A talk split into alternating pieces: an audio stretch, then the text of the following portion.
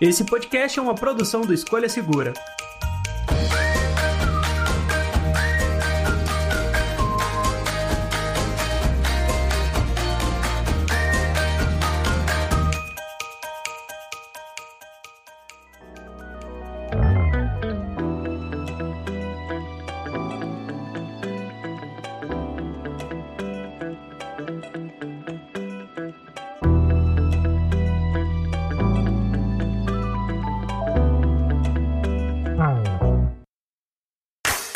Olá, olá, amigos do podcast do Escolha Segura. Eu sou o André. Eu sou o Dante. E eu sou o Nicolas. E hoje vamos montar os nossos smartphones perfeitos. A gente vai fazer um belíssimo de um Frankenstein aqui e selecionar partes do que a gente acha melhor. Mas, assim, a gente fica com a, com a pauta em aberto para se vocês já escolherem um smartphone perfeito que vocês acham que tem no mercado hoje, tudo bem também, mas não vamos matar o podcast assim rápido não, né? Vamos receber aqui o nosso convidado em grande estilo, né, não Dante? Exatamente. Vamos tentar não dar gabarito agora pra gente poder discutir e passar pelas diversas especificações que o celular tem. E aí aproveitar também a presença do Nicolas, que é o nosso especialista em roda liso aqui. Poxa, o Nicolas, se tiver algum smartphone topo de linha aí que ele ainda não tenha testado, já vai testar, né, não, Nicolas?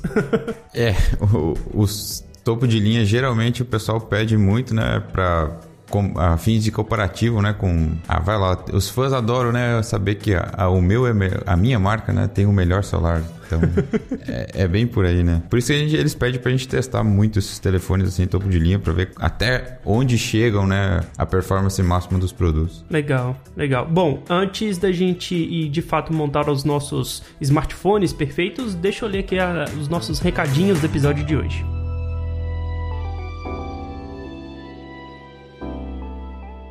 Bom, na sessão de recados de hoje eu quero te fazer dois pedidos muito simples. O primeiro deles é que, se você quiser participar do nosso podcast, manda um e-mail para podcast@escolhasegura.com.br. Através desse e-mail você consegue mandar a sua opinião, mandar o seu comentário e aí eu vou ler ele aqui nessa sessão de comentários do episódio do podcast, beleza? Nos ajude a fazer um podcast ainda mais legal e, claro, eu conto com a sua ajuda para poder fazer isso acontecer. O outro recado é que se você estiver fazendo alguma compra online quer economizar ou aproveitar algum cupom de desconto ou algo assim, não deixa de instalar o nosso plugin comparador do Escolha Segura. É uma extensão que funciona tanto no Chrome quanto no Firefox. Você pode instalar, ela vai ficar funcionando aí de uma forma bem simples. E quando você entrar numa página de produto, ele vai testar cupons automaticamente, mas também permite que você adicione alertas de preços e também tenha o histórico daquele valor para você ter certeza que aquele valor ali naquele momento que você vai comprar está num preço legal, você está fazendo a melhor compra. De qualquer forma, instalando a extensão você ajuda o nosso podcast a trazer mais conteúdo, a trazer mais coisas aqui no nosso feed e também tem a possibilidade de você instalar o aplicativo no seu Android. Funciona da mesma forma, você também tem o testador de cupons, você também tem o histórico de preços, todas essas ferramentas tanto na extensão do Google Chrome e Firefox, quanto também no aplicativo para Android. Fazendo isso, você nos ajuda pra caramba a trazer sempre mais conteúdo e agora vamos lá pro bate-papo.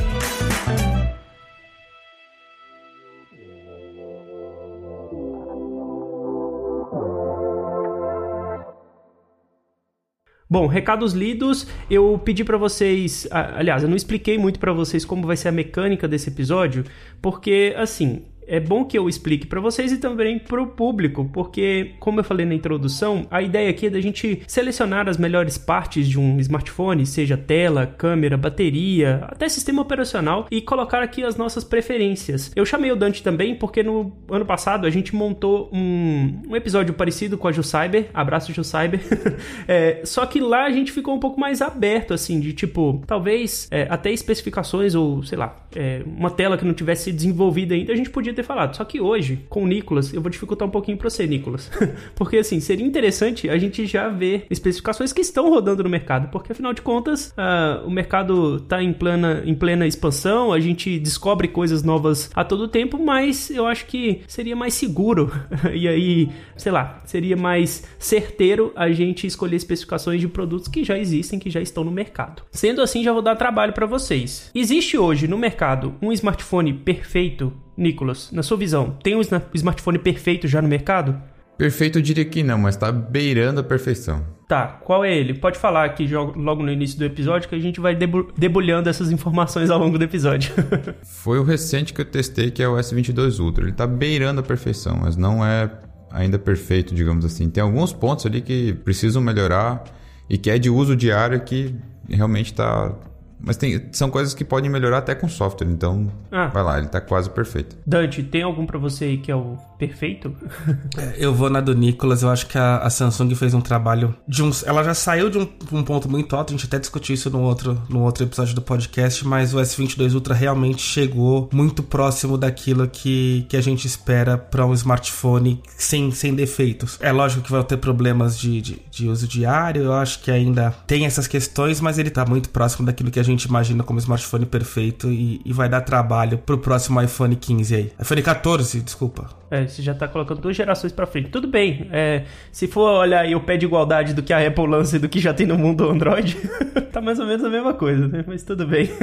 Bom, vamos lá. É, vou começar então pela parte mais que eu considero uma das mais importantes em um smartphone, que é a tela, porque é através dela que a gente vai interagir com o restante do smartphone, afinal de contas, seja a câmera. Se você tem uma tela ruim, a câmera provavelmente não vai ter um preview muito bom ali também. Enfim, tela. Existe uma tela perfeita para vocês hoje? Porque, particularmente, é, eu testei Galaxy Note, eu testei smartphones topos de linha aí dos últimos anos, e a tela de 2K, apesar de ser linda para poder ver vídeo, não me enche tanto os olhos assim não. Eu abriria mão de uma tela 2K, por exemplo, que é o lance do S22 Ultra para ter uma tela Full HD de boa qualidade. Vocês concordam comigo nesse sentido, Dante? Cara, é que eu acho que essa, no caso do, do S22 Ultra, a Samsung consegue ter a boa qualidade o 2K e o 120 Hz adaptativo. Então, assim, ali não falta nada. Até mentalmente montando a pauta, eu, eu, pensava muito nisso, que a tela da S22 Ultra, ela até pelo, pelo pico de, de brilho de, acho que é 1700 nits, ela já tá muito, muito avançada. Mas eu vou deixar aí uma coisa que deixar uma pulguinha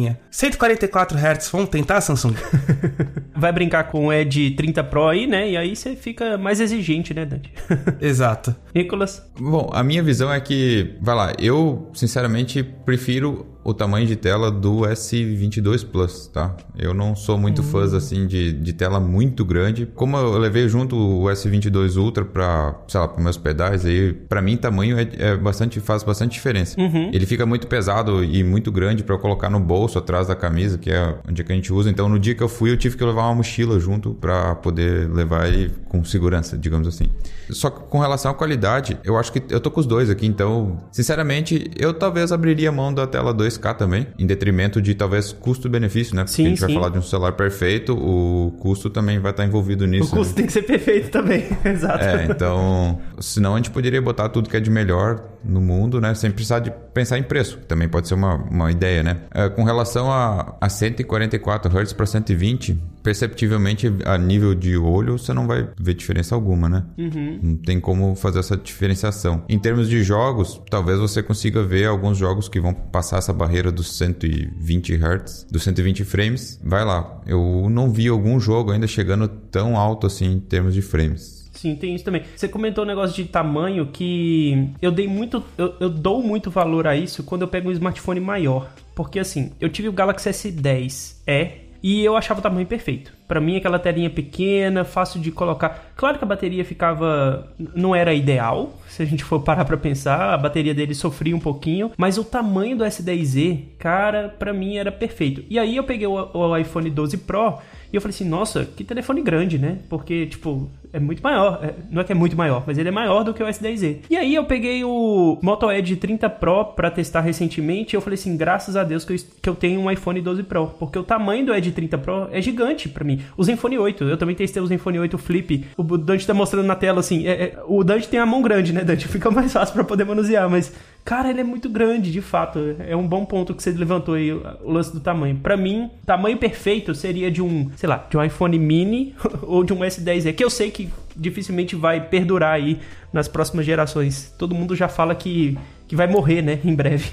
eu, eu cheguei a usar também o Zenfone 8 mesmo, não o Flip, que ele já é um pouquinho menor. Sim. E o próprio S21, que também é um tamanho assim menorzinho. Eu acho que ali já fica um pouco pequeno demais em relação a Por isso que eu falei do S22 Plus, que é uma tela aí de uns pelo menos 6,5, 6,6 polegadas. Aí seria um tamanho ideal para estar tá naquele meio termo de não tão pequeno e também não tão grande, assim, para uhum. ser bom para assistir vídeos, né? E poder trabalhar ao mesmo tempo e não ser tão pequeno a ponto de não conseguir fazer essa, essas operações. Então, para mim, o ideal seria 6.6 polegadas. Aí, maior que isso já fica um pouco grande. É, eu vou, aí eu vou entrar no meu lado muito pessoal. Eu concordo muito com vocês que eu acho que o tamanho de 6.6, 6.7 já é um limite, mas eu confesso que eu sou fã de celular grandalhão. Eu tive o S20 Ultra é, e eu adorava aquela tela gigante para poder consumir conteúdo, para poder jogar. Tô usando agora o Z Fold 3 como principal e assim, aí eu perdi o referencial completamente porque a gente vai para 7.6 polegadas no formato de 4x5, mas eu sou fã de tela grande. Eu pessoalmente sou fã de tela grande, mas eu entendo que a gente que testa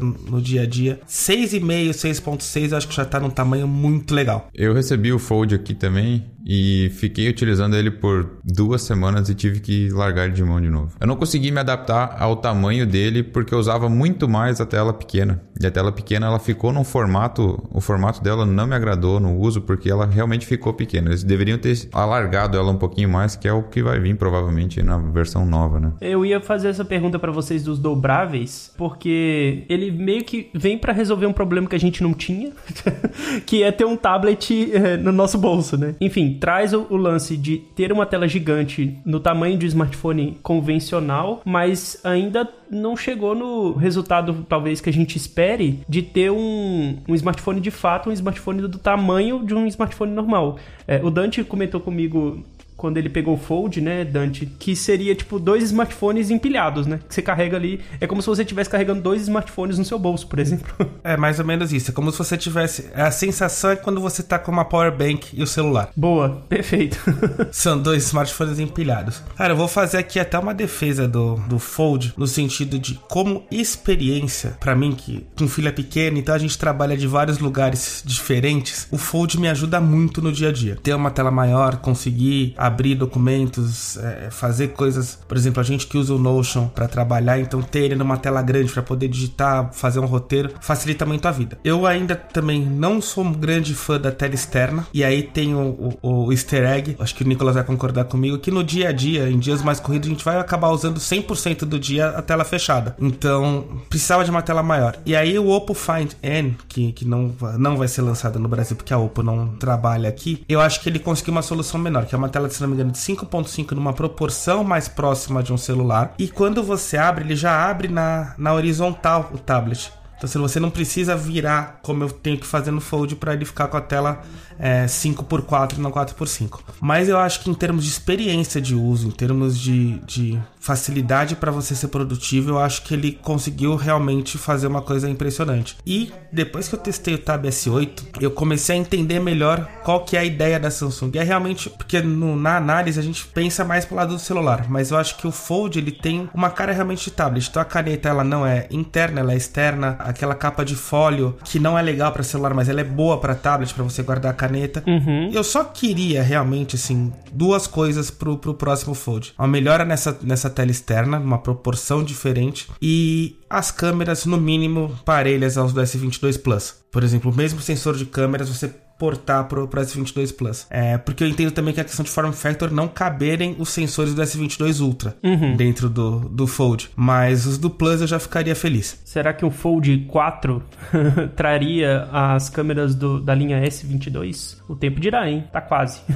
Quando eu vi o Oppo lá, eu pensei, poxa, esse aqui poderia ser o, o tamanho ideal pro Fold, né? Que eu também a telinha pequena ali, ela eu usei muito mais vezes a tela fechada do que aberta. E quando ela estava aberta, era muito legal para consumir conteúdo e também para, como o Dante falou, em termos de produtividade. Você consegue trabalhar dentro desse, desse telefone. Uhum. Só que, como ele falou também, as câmeras dele deixam a desejar comparado com a própria linha, outra, outra linha da Samsung, principalmente a desse ano, que ficou excelente eu acho que eles não deveriam mudar a proporção de tela. Então, eu creio que esse ano eles vão acertar, né? vão alargar ela um pouquinho e aí vai ser um outro telefone. Só que para mim, pro meu uso, que eu preciso, sei lá, experimenta pegar ele e colocar na bermuda que você vai correr, aquela uma que fica Nossa. travada ali, ali. Sim. Ele é muito pesado. Acabei de fazer isso.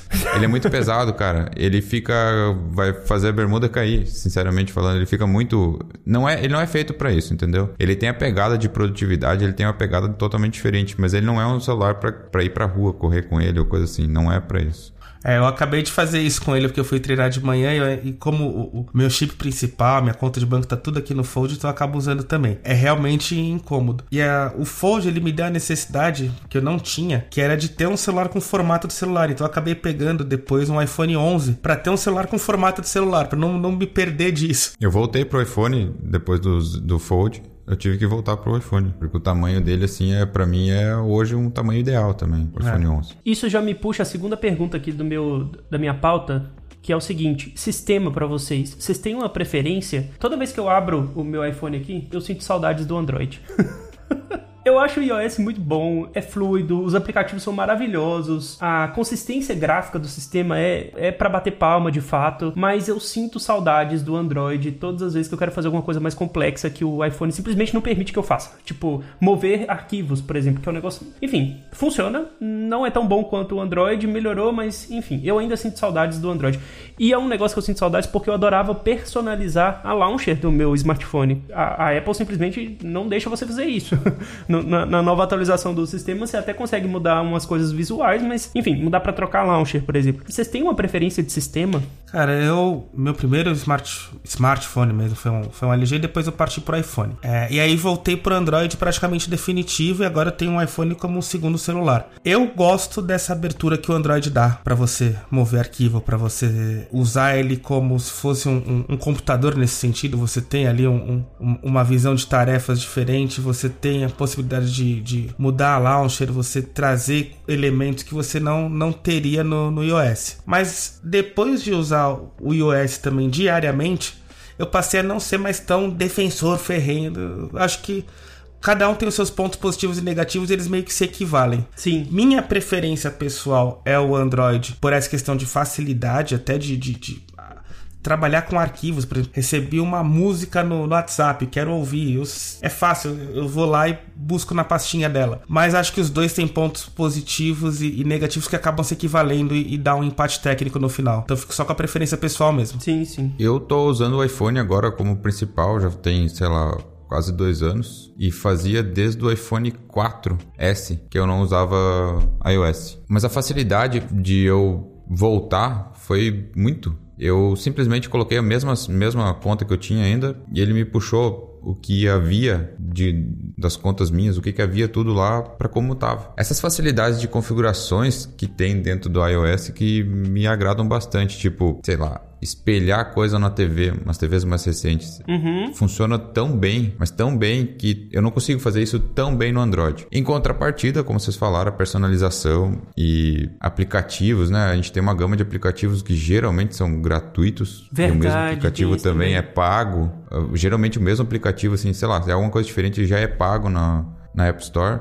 Então, a versatilidade eu acho que o Android vai muito além do, do iOS. Em contrapartida, os esquemas de configurações para pessoas mais leigas, o iPhone dá um show aí. As configurações dele são muito fáceis. Vou, só vou colocar uma pimentinha nisso que o, que o Nicolas falou, porque é, é interessante. Só que do outro lado, quando você precisa configurar também um Samsung, é muito mais fácil do que um Android padrão que não seja da Samsung.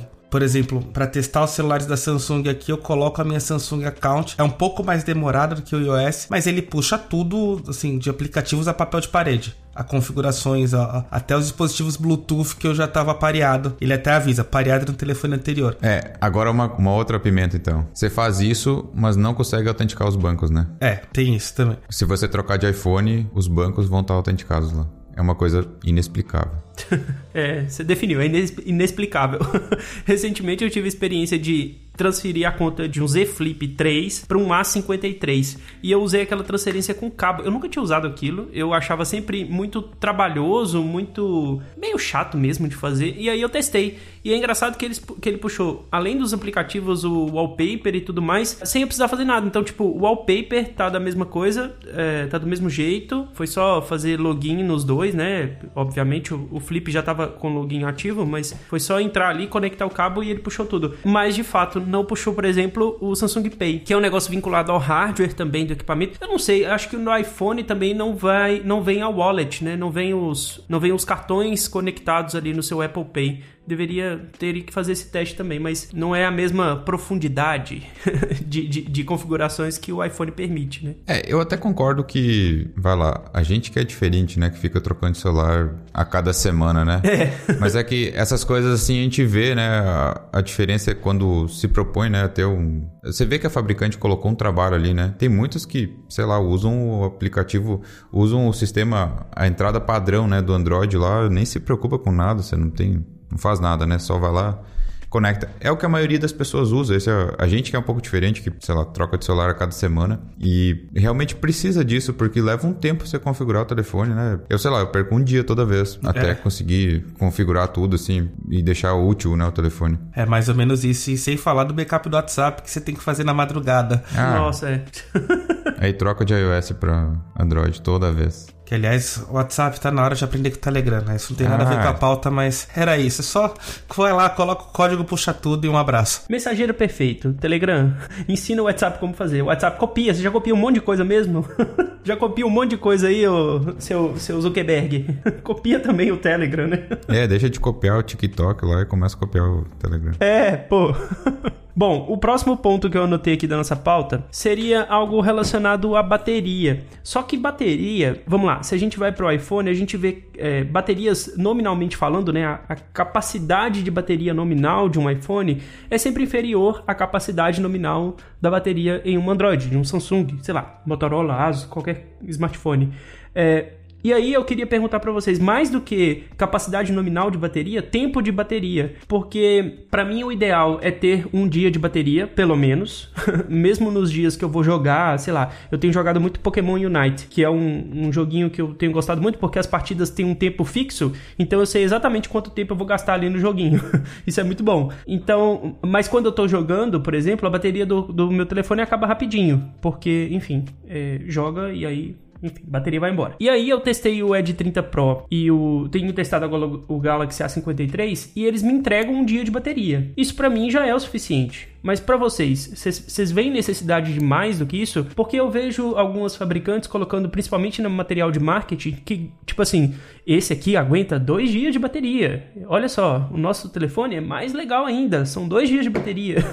Mas isso faz diferença para vocês, Nicolas? Muita, muita diferença. Eu tava vendo sobre a, o nominal da bateria, eu acho que faz diferença também pela degradação que ela acontece, né? Quanto ah, maior boa. a bateria, ela tem uma degradação. Todas elas ainda degradam, todas elas ainda fazem isso. Então, quanto maior a bateria, a degradação tende a ser menor. Ao longo do tempo, né? Ao longo do tempo. Porque se você tiver uma bateria de 4.000 mAh e ela degradar, sei lá, 10%, você vai perder 10% numa capacidade de 4.000. Agora, se você perder de 5.000, o 10% ainda vai ser maior que 4.000, entendeu? Uhum. Essa nominalidade das baterias, elas ajudam bastante lá na vida útil final do aparelho. Então, sim, eu acho que deve ser bastante valorizada a capacidade da bateria, mas em contrapartida, o software faz muita diferença né, na hora de escolher o que, que vai processar e puxar da bateria a energia. Uhum. E se você analisar hoje, os produtos têm, sei lá, eu já analisei aqui, a gente analisa nos próprios jogos, né, quanto eles consomem de energia. Então tem celular com o mesmo processador, com a mesma memória RAM e com a mesma bateria que puxa diferente, só por causa por conta do sistema operacional. Uhum. Eu já testei várias com o Snapdragon 1 da 8 da geração 1 ali, com 5 mil mAh de bateria, que consome diferente cada jogo, entende?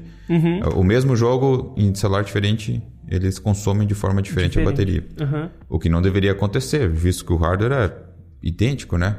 Então, essas interfaces, o jeito que elas consomem a energia faz bastante diferença lá no final. O nominal da bateria também faz diferença lá. Porque hoje a gente está falando aí de um celular que, sei lá, as pessoas compram um celular em torno de 2 a 3 mil reais. É, foi a pesquisa que saiu ali, que tem a maior quantidade de compras desse nível de pessoas que gostam de jogar. é, é entre essa faixa de preço. E essas baterias geralmente ali estão na faixa dos 5.000 mAh, que a maioria dos os aparelhos da Xiaomi que o pessoal está comprando importado. Então, sei lá, para mim vai durar, esse telefone vai durar dois a três anos com uma degradação aí considerável, razoável. Então, pelo menos, eu indicaria hoje a compra de pelo menos 5.000 mAh de bateria. Concordo com o Nicolas nesse sentido. Eu acho que o nominal ali de 5.000 eu acho, eu acho interessante, porque, primeiro pela degradação, segundo pela capacidade mesmo. A gente vive aqui na, na nossa bolha tech que a gente consegue ter carregadores por toda parte, a gente tem carregador sem fio, a gente dificilmente vai ficar sem bateria na, na nossa atividade. Mas muita gente trabalha longe de, de um carregador e precisa ter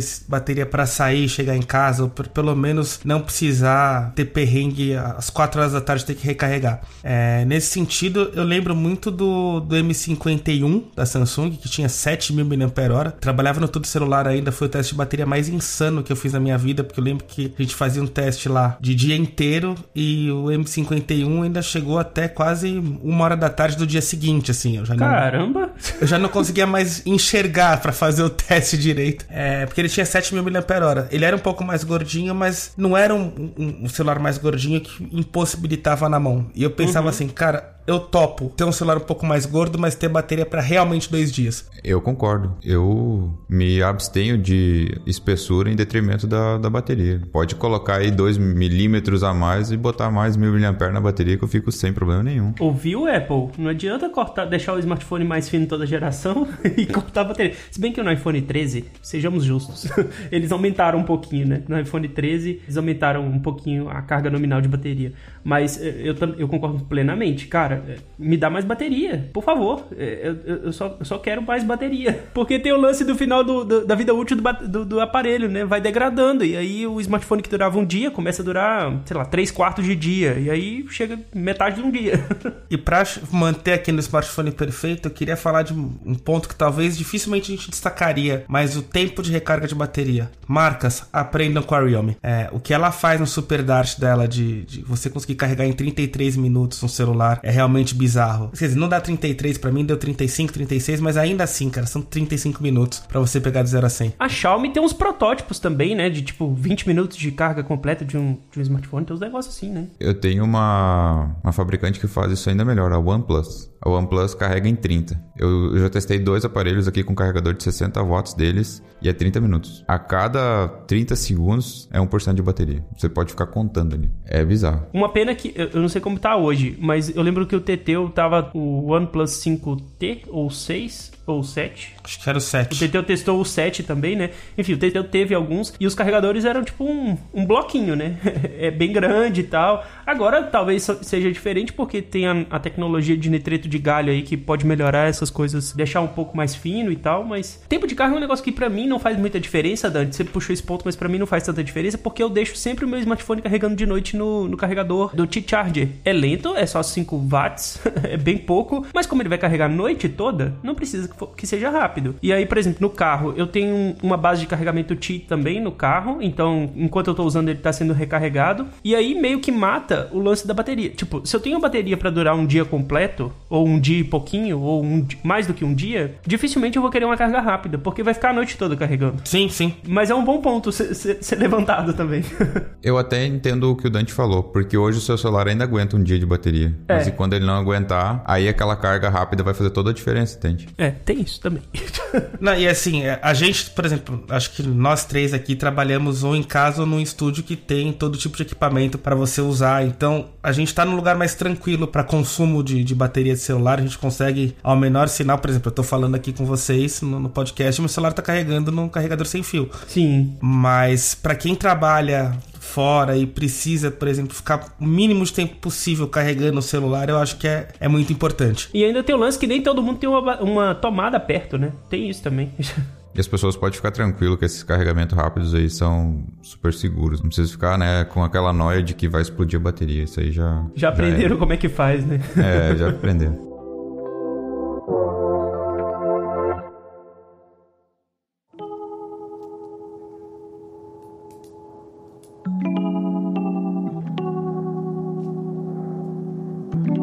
Bom, próximo ponto da minha pauta aqui é um ponto que eu acho que pouco que você use, você sempre quer o melhor, que é o lance de ter boas câmeras nos smartphones. Hoje eu acho que um, uma das empresas que consegue fazer um kit perfeito, por assim dizer, são duas, na verdade, três, vai. Samsung com a linha S22, que consegue ter uma câmera principal muito boa, uma câmera de zoom muito boa também, que é um negócio que até pouco tempo atrás era difícil da gente ver, câmera zoom sendo de boa qualidade. Tem a câmera wide, que, enfim, fotos incríveis também, macro e tal. Macro eu abro mão, toda vez eu abro mão de macro, mas é uma questão pessoal. A segunda fabricante que faz isso muito bem também é a Apple, que, enfim, apesar que essa geração eu acho que eles ficaram um pouco para trás nos, nos, comparativos com, a, com o S22 Ultra, mas a Apple sempre fez um belo trabalho de pós-processamento de imagem e tudo mais, e, enfim, eles são meio que referência nisso também. E uma outra empresa que me chama atenção bastante é a Asus com o Zenfone 8 Flip, simplesmente porque as mesmas câmeras da traseira são as câmeras da frontal, né? Você consegue mudar ali o kit completo para câmera frontal também. Apesar que isso deixa o smartphone meio trambolho, não é fácil de fazer. O software da Asus para pós-processamento de imagem às vezes não é o ideal, mas eles têm uma solução de hardware que acaba sendo bem interessante também. Vocês têm uma preferência de câmera? Tipo iPhone ou Samsung ou outra marca, vocês têm uma, uma, preferência? As câmeras ideais, vamos montar aí um, um apanhado entre eles. Eu queria as fotos do S22 Ultra com o vídeo do iPhone. Esse para mim seria ideal. Eu abro mão da 10X do S22 Ultra, apesar de ser excelente. É muito bom ter essa opção. Mas o conjunto do S22, vai lá, eu, pref... eu queria o sensor principal do S22 Ultra no S22 Plus e abrir mão da 10X. Uhum. Aí seria um conjunto que eu consideraria ideal para fotos hoje, mas o vídeo do iPhone ainda é melhor do que o vídeo da Samsung. Dante? Basicamente acompanha o relator. Eu acho que o, o, a Samsung conseguiu, é, em hardware, fazer um trabalho incrível com, com S22 com a S22 Ultra. E assim, o que mais impressiona é que ela já vinha de um ponto muito alto, que era o S21 Ultra, que já era muito bom em câmeras. E gosto também do vídeo do iPhone. Mas eu acho que o Nicolas vai me entender que eu vou, eu vou ser saudosista agora um pouquinho. Eu sinto muita falta da série P da Huawei. Eu queria muito que voltasse a ter Android, porque o trabalho que o, o P30 Pro, que foi meu, meu único da Huawei, mas o trabalho que ele fazia em zoom, na câmera principal, tudo era muito, era muito incrível. Ele só faltava ali um 4K 60 para ele tirar a nota 10. Eu tive ele e foi o primeiro celular que realmente tinha um zoom que você. As pessoas até ficavam olhando, como assim tem zoom de 5 vezes? Acho que era ele, né? Uh, como assim você consegue fazer uma foto tão boa assim, tão longe? E aí aquele esquema de, da telefoto dele, bah, aquilo lá foi, foi, a, foi a primeira experiência assim que eu tive de, poxa, a gente consegue fazer uma foto de zoom num celular que funcione, entende? Eu ainda tenho lá o Zenfone 8 Flip que a gente acabou de testar aqui também ele. A gente fez uma, uma repassagem por ele e eu curto muito ele para produzir conteúdo. Para mim, ele saiu melhor na gravação de vídeo aqui dentro do estúdio do que o S22 Plus, uh, o Ultra. Olha só. Em termos assim de colocar ele em cima do, do tripé e utilizar como uma câmera. Uhum. Ele sai muito bem nesse quesito, principalmente pela versatilidade de câmera. Você pode virar ele para você e ficar assistindo ao mesmo tempo, né? Você ser gravado. Isso assim é uma coisa fantástica, só que não é para todo mundo, né? Aquele esquema de flip ali. Eu acho que a gente ainda não chegou num ponto de conseguir ter a mesma qualidade de câmera, assim, tanto frontal quanto traseira, sem precisar ter um mecanismo desses, né? Uhum. Agora, voltando para Samsung, o que eles fizeram com foto noturna esse ano, foto com baixa luz, foi assim, de tirar o chapéu. Foi para mim o maior pulo que eu vi dos últimos anos, assim, em aumento de qualidade de imagem com baixa luz. Tanto que eles focaram muito o marketing dessa geração no nightography, né? Que é a é. fotografia noturna. Fizeram por merecer, inclusive. é que hoje poucos telefones ou quase nenhum faz foto ruim no sol, né? É. Você pode pegar um telefone, sei lá, um telefone básico, vai fazer uma foto. Eu testei o Moto G30, ele faz fotos muito boas no, no, no dia sim, a dia. Sim. Assim, de sol, você vai fazer uma foto muito boa. E é um telefone que custa, sei lá, o dia que eu testei ele tava custando menos de R$ 1.200. Você faz fotos muito boas realmente eh, durante o, dia. Agora, quando peca a, a, luz, aí sim que você vê a diferença entre qualidade de imagem e onde foi trabalhado, né? O, o pós-processamento, sim, onde foi muito bem trabalhado. Sim, sim. E essa série 22 da Samsung, para mim, foi a que melhor trabalhou isso aí esse ano. Eu acho que é a amostra de que não adianta só o hardware, né? Muito se falou há uns dois anos atrás das câmeras de 108 megapixels. E a gente tá tá no S22 Ultra, é a quarta tentativa da Samsung com, essa, com uma câmera nesse valor. E a gente percebe que chegou realmente à maturidade, que é o que o sistema é, o que o sistema é capaz de fazer, o que pós-processamento faz e o hardware em si. O S20 Ultra, que foi o celular que eu tive, ele tinha 108 megapixels, mas ele era impossível de focar. Era impossível focar. Se você não usasse o modo Pro para tentar corrigir o problema, a Samsung tentou ainda por software algumas coisas, mas era basicamente impossível. O S21 Ultra já foi uma. uma o, S, o Note 20 Ultra, que é o celular da minha esposa, já é muito melhor nesse sentido, mas ainda você percebe alguma inconsistência. Aí entra o S21 Ultra e agora o S22 Ultra. Então é a prova de que assim, só o número não conta a história por completo. Não, é verdade. E fica, inclusive, a lição para Motorola aqui. Para quem tá assistindo, ouvindo nosso podcast agora, a Motorola liberou ontem uma atualização de software que adicionou 4K 60 na câmera principal do Edge 30 Pro, mas aí mesmo assim ainda você percebe que ela ainda não é capaz de competir no, na prateleira mais alta. É, sem falar, a Motorola é um bom exemplo disso, né? Porque eles investem bastante no hardware. Vai lá, o Edge 20 Pro tem um sensor de 108 megapixels, o principal. E mesmo assim, a foto noturna, tanto do 20 quanto do 30, não chega aos pés de uma foto do, da linha S22, assim, da Samsung esse ano. Eles pecaram muito nessa. Eu senti que a Motorola, até coloquei isso no meu review lá, que eles meio que pararam no tempo, assim, não, não foi, não conseguiram acompanhar o avanço que as outros fabricantes tiveram nesse pós-processamento de fotos noturnas. Acho que câmera é um negócio que divide muito as opiniões porque tem gente que se importa muito, tem gente que se importa médio e tem gente que, se, que não se importa nada. E aí nem vai pegar uns smartphones topo de linha assim. Eu vejo muita gente hoje em dia, principalmente hoje em dia, comprando um smartphone pelas câmeras. Espera, tipo, sair um review de câmera, sair é, teste mais detalhado, para aí sim definir se quer um iPhone, se quer um Galaxy S22, um S22 Ultra ou um outro modelo, sei lá, um Note 30 Pro, sabe? Edge 30 Pro, na verdade, Note não. Mas, enfim, tem sido um, um dos pontos de, de escolha de, do grande público, né? E mais, não só câmera para fazer foto e vídeo, mas para usar em redes sociais também, tipo Instagram, TikTok e tudo mais. Tem gente que, que chega, eu não sei se acontece com você, Nicolas, mas tem gente que chega nos meus vídeos, por exemplo, falando assim: tal câmera de tal smartphone funciona bem no Instagram? tipo assim, a pessoa quer o aval que ela vai usar aquele smartphone no Instagram e vai ter a mesma qualidade, né?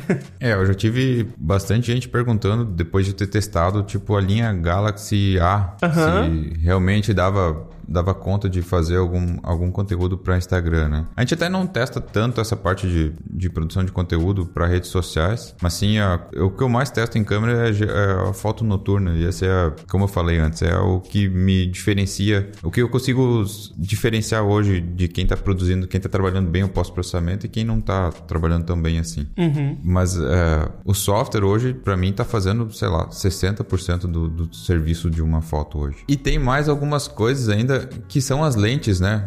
eu era muito fã de uma ultra wide, até uso bastante hoje quando eu faço, sei lá, quando eu tô pedalando, eu uso muito a ultra wide para fazer aquelas imagens que eu até nos reels lá que eu faço de Instagram, porque ela me dá um ângulo bem maior em cima da bicicleta para fazer e fica bonito, né? Uhum, fica uhum. Um, um, ângulo mais mais bonitinho. Mas, por exemplo, hoje para mim eu consideraria ter pelo menos três sensores na, na câmera. Eu precisaria de um sensor principal para ter uma qualidade melhor, uma outra wide para poder abrir esse ângulo e uma telefoto de três vezes para poder fazer um modo retrato que é bem mais legal assim do que fazer com a câmera principal. Esses três sensores assim me, me fariam um conjunto perfeito de necessidade. E eu abdicaria da câmera macro tranquilamente. Qualquer hora. a ultrawide cropada já faz o macro, gente. Vamos, marcas, por favor, entendam isso. Não, se eles pegam o, o que eles gastaram para desenvolver, testar e tudo mais uma lente macro, eles melhoram os, o, enfim, melhoram o projeto da ultra wide e conseguem resultados talvez até melhores, né? Só dando um crop ali no, no ultra wide. Enfim, decisões aí da, das fabricantes que a gente não consegue definir. Estamos caminhando para o final do nosso podcast aqui. Eu fiquei meio relevante se eu faria ou não essa, essa pergunta para vocês, mas vocês têm preferência de construção de um smartphone e outra coisa, de processador? Eu sei que são coisas diferentes, eu sei que são coisas totalmente que não se encaixam, mas assim, vocês têm uma construção de um smartphone perfeito assim para vocês? O lance também do processador, porque hoje em dia a briga é entre Qualcomm com o Snapdragon 8 Gen 1 e a Apple com o A15 Bionic. Vocês têm preferência nessas coisas? Ou é tipo assim, se tiver lá, vem e pronto, é isso? eu acho que no, eu acho que no processador a, a conta mais fácil, vou até repetir o que eu falei no podcast anterior do smartphone perfeito é: coloca a Bionic e vê qual ano que tá e escolhe. Sim. Eu acho que ainda o trabalho que a Apple faz no processador e na GPU estão ainda um, pouquinho acima do que a Qualcomm faz nos tops de linha dela. Não é uma diferença absurda, mas eu acho que no, no final é tão bom porque a, um iPhone não precisa de tanta memória RAM, não precisa de, de números tão absurdos para funcionar. Então tem uma otimização de software com um processador muito, muito bom rolando ali. Então para mim eu, eu ficaria com, com o chipset da Apple. Cara, a construção é assim, é legal ter um frame frame de metal na lateral, é legal ter uma traseira de vidro, mas vai colocar uma capinha no segundo que você tirar ele da. Se você não colocar, você tá louco. Exato. Eu sempre lembro de contar uma história. Eu tive um Pocophone em 2019 que todo mundo ria porque ele era de plástico e tudo mais. Um dia o Pocophone caiu da minha, do meu bolso, um carro passou por cima dele. Eu só tirei a película e ele continuou rolando normal. Nada aconteceu, né?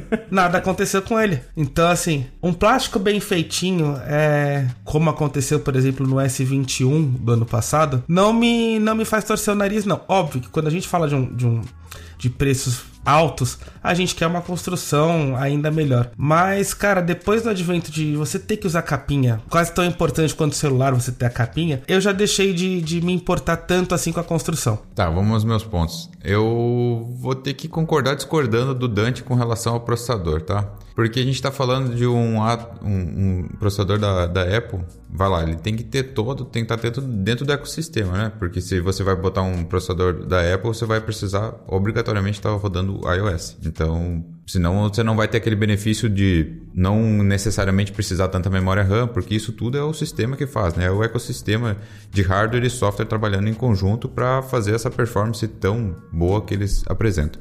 Então, para iPhone, sim, o melhor iPhone, o melhor processador vai ser o, o, o mais recente. Já para Android, com certeza pegaria a última geração de um Qualcomm para fazer funcionar tão bem quanto, né, sendo a melhor performance de um processador Android. Então vai lá, iPhone, o mais recente, e Android hoje está o Snapdragon 8 geração 1, chegando aí o próximo já, né, para tá quase, tá é. para ser lançado aí. E com relação à construção, essa é uma parte que as fabricantes estão deixando a desejar ainda. O momento que a gente puder utilizar um telefone sem a capa de proteção vai ser um momento que vai ser o divisor de águas no termos de construção. Como o Dante falou que ele tinha um Pocophone, eu tinha um Moto X, que era foi o último celular que eu utilizei sem capa de proteção. Era um Moto X. E ele era de plástico e ele caiu várias vezes no chão e nunca estragou até o momento que ele caiu com a tela na entrada da minha casa, que ela é um declive, e ela caiu com a tela e saiu a tela escorregando assim. Fez um passeio na frente da sua casa, basicamente, né? E ela é com o chão é com pedras, né? Então ele desceu escorregando assim, me deu um, assim, nem me deu vontade de ir lá juntar ele. Eu pensei assim, poxa, eu vou ver aquela tela toda destruída, né? E não deu outro, daí foi o momento que eu troquei de celular. Mas aquele foi um telefone, foi o último que eu utilizei sem capa de proteção. Para mim, um telefone ideal, o telefone perfeito seria um telefone que a gente pudesse utilizar ele sem capa de proteção, sendo vidro, metal, para mim tanto faz o material que fosse construído. Mas sim, sem capa de proteção seria o telefone perfeito. Bom, dito tudo isso que a gente disse aqui no podcast, tem o smartphone perfeito para vocês, né? Vocês falaram do S22 lá no início do, do podcast. O que, que vocês mudariam no S22 para, sei lá, no S23? Quem sabe a Samsung escuta vocês e traz aí o smartphone perfeito para vocês. Olha, a Samsung precisa melhorar o consumo de energia e pode esquecer o Exynos. Seria isso. Deixa o Snapdragon aqui que tá, tá legal. Melhora aí o consumo de, de energia. E isso resolve-se em software. Para mim já seria aí o celular mais perfeito que existe hoje no mercado. É, eu acho que não tem como fugir muito disso. A One UI ainda é uma interface gastona nos tops de linha. A gente percebe um desempenho um pouquinho melhor quando cai para os intermediários. Você tá com o A53 aí. Eu usei o A52 ano passado e achava impressionante como era mais econômico. Mas ele é. A One UI é bem gastona no, quando fala de top de linha. A gente tem que agradecer os acasos, né? Porque foi um acaso ali da Samsung não ter conseguido fechar direitinho a conta do último, do último Exynos, que fez com que ela apostasse no Snapdragon e acho que o benefício foi para todos. Acho que todo mundo ficou feliz com essa. Todo mundo ficou feliz, é. com esse resultado final. E cara, acho que acho que é isso. Não tem mais para onde a Samsung melhorar em hardware. Eu acho a One UI hoje melhor que o Android puro. Ela tem mais atualizações de software que o Android puro. As câmeras estão tão muito acima da média. Talvez ali uma, uma integração um pouquinho melhor com o Instagram para que os vídeos saiam saiam melhor fazendo direto do, do aplicativo e não precisando portar da, da câmera pro Instagram. Acho que era, é isso aí. Perfeito. Bom, de tudo que a gente falou, eu só queria que o meu smartphone perfeito tivesse canetinha.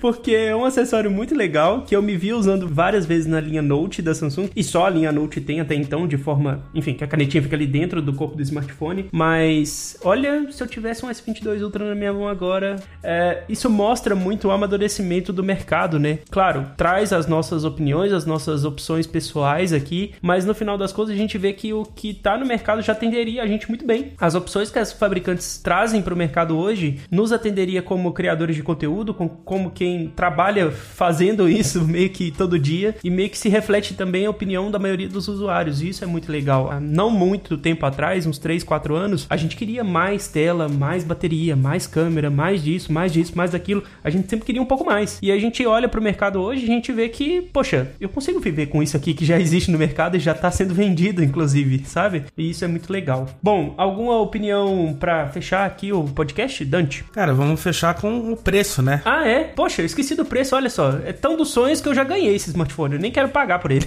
Quando eu trabalhava em redação lá no Todo Celular, eu lembro que eu fechei as pautas dos S10, Note 10, S20, Note 20 e S21. Eu sempre colocava assim que o celular chegava num patamar de preço perigoso pro mundo Android. Uhum. A gente já rompeu com tranquilidade é, nos tops de linha a barreira dos cinco dígitos, que eu achava que a gente não ia chegar. Eu lembro que eu comprei o S5 por 1.700 reais. Eu lembro de ter falado para minha esposa que nunca mais ia gastar esse valor no celular, que achava um absurdo pagar 1.700 reais no celular. Hoje a gente tá falando aí de, cara, cinco vezes esse valor, tranquilamente. Então, assim, eu acho que a gente tá no patamar perigoso de preço, porque esse patamar é excludente. Um celular não pode custar duas motos zero. Não. Como é o caso do, do Z Fold 3. Ou pior, vários salários mínimos, né? Do jeito que a gente tem hoje na situação brasileira. Não, é, o salário mínimo ele já é uma conta, ele já é uma conta é, é, complicada. Mas quando a gente fala que assim, um bem de consumo que é uma moto, que você vai usar por anos e anos, e um Z Fold 3 compra duas, ou um iPhone 13 Pro Max de 512 compra duas motos também, e talvez te dê troco, a gente tá falando de um patamar muito perigoso de preço. A Motorola, por exemplo, que lançou o, o Edge 30 Pro por 6.500 reais, é um patamar perigoso. A Samsung com, com 9.500 para a linha S. Então, assim, a economia precisa melhorar, são vários fatores. A gente tá vendo crise de chips, a gente tá vendo um momento macroeconômico complicado, mas a indústria precisa conseguir retornar para um patamar que um celular ele seja um investimento, mas não um investimento da sua vida. Não a ponto de você fazer um consórcio para ter um top de linha, como já acontece uhum. é, nas duas principais marcas. Então, acho que a gente tá vendo aí uma distopia completa quando a gente fala em preço de celular top de linha. E o celular dos sonhos deveria chegar num, num patamar de preço é, mais palpável pra gente aqui. Eu vou entrar no ponto aí que o Dante comentou. A gente queria que todo mundo pudesse ter o melhor celular, né? Todo mundo poderia, sei lá, todo mundo teria aptidão de comprar o melhor celular sem problema algum. Aí entra também um outro ponto que talvez as pessoas, nem todo mundo precise, né, de um celular 100% o melhor celular. Talvez tenha pessoas que não, não necessitem né, de qualidade extrema em câmeras, qualidade extrema em performance e várias coisas outras, que sim, o intermediário valia, valeria o custo né, de, e o benefício que essa pessoa teria. Outro ponto é, você lança um telefone a, sei lá, R$ 9.500 que saiu, né, o S22 Ultra, e vai lá um ano depois ele vai estar tá custando 6, 5, que é o que acontece, né? A maioria dos Androids, vamos lá chutar, de 20 a 30% eles depreciam o preço no primeiro ano. Sim. Essa é uma média que a gente está analisando aí já tem um bom tempo ou mais. Tem vários produtos aí que estão depreciando mais. A gente já vê o S21 com menos da metade do preço esse ano, né? Ele está aí um ano e meio no mercado, já está com menos da metade do preço, ou seja, depreciou aí cerca de 55% pelo que a gente analisou esses dias. Então, por que tem um produto que você lança e um ano depois ele já vale a metade do valor? Vou até num exemplo, até para complementar, eu tava fazendo o roteiro aqui do, do Edge 30 Pro, um review de, de longo prazo. O Edge 30 Pro, ele já perdeu praticamente um terço do valor dele de mercado com três meses de lançamento. É, ele tá 2 mil mais barato do que o lançamento, né? É, ele já tá 4,500. Caramba. Assim, a gente tá falando, a gente não tá falando de um ano, são três meses. Não deu três meses ainda. E é o tipo de depreciação que não acontece no mundo Apple, né? Que pô, tem gente que compra um iPhone simplesmente porque depois de usar bastante tempo vai conseguir vender ele por um preço muito bom. É, e a gente dificilmente vê isso no mundo Android. O exemplo, eu vendi um iPhone 8 pelo mesmo preço que eu paguei. Olha aí, não precisa nem ir tão longe. a gente tá falando que as, as fabricantes estão colocando preço elevado, né? Ou o mercado está determinando que não vale aquele preço e eles têm que obrigatoriamente conseguir baixar o preço para conseguir vender unidades, né? Senão eles vão ficar com as unidades estocadas lá até acabar. Bom, acho que a gente passou aqui pelos principais pontos da nossa pauta aqui, conseguimos fechar o bate-papo aqui. E resta agora agradecer, né não? Dante, muito obrigado por, pela gravação de hoje, por me acompanhar aqui com a recepção do Nicolas. Obrigado você, André, é sempre uma honra, sabe que eu sou funcionário da casa, então no meu caso não é convite, é convocação, então é só chamar e, e sempre bom falar com o Nicolas. É, aliás, se inscrevam na Oficina da NET, acompanhem os posts deles, eu adoro o conteúdo que eles postam, assisto quase todos os Rodaliso para saber se o celular tá, tá, indo bem em jogos, é um dos meus preferidos ali, e, e o Nicolas, que é um cara muito bacana, acompanha ele também nas redes redes sociais. Vale a pena. Nicolas, muito obrigado por mais uma vez topar a gravação aqui do podcast com a gente. Você sempre é muito bem-vindo aqui. Então, portas estão sempre abertas para você vir trocar papo com a gente. E mais uma vez, muito obrigado, meu amigo. Eu que agradeço o convite. Já disse para você aí quando quiser. Minha agenda tá aberta sempre, é só marcar, a gente consegue gravar de boa, tá? Trabalhar bastante para ter essa moral aí, né, não, Dante? Exatamente.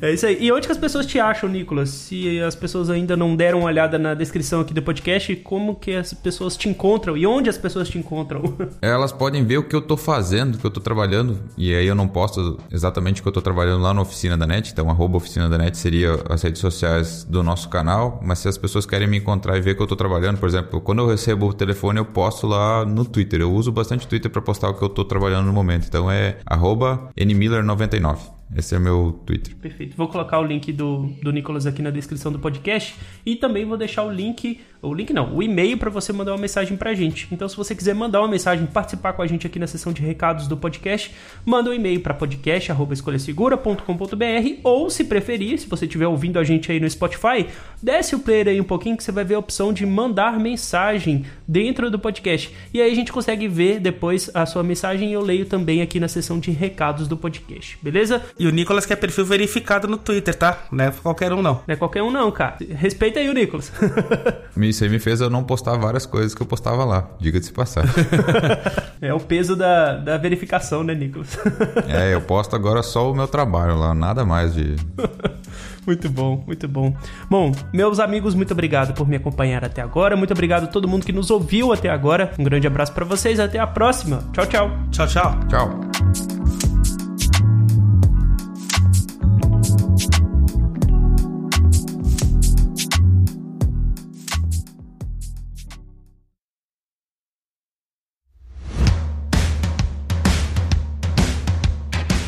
Este episódio foi editado por Command Podcast.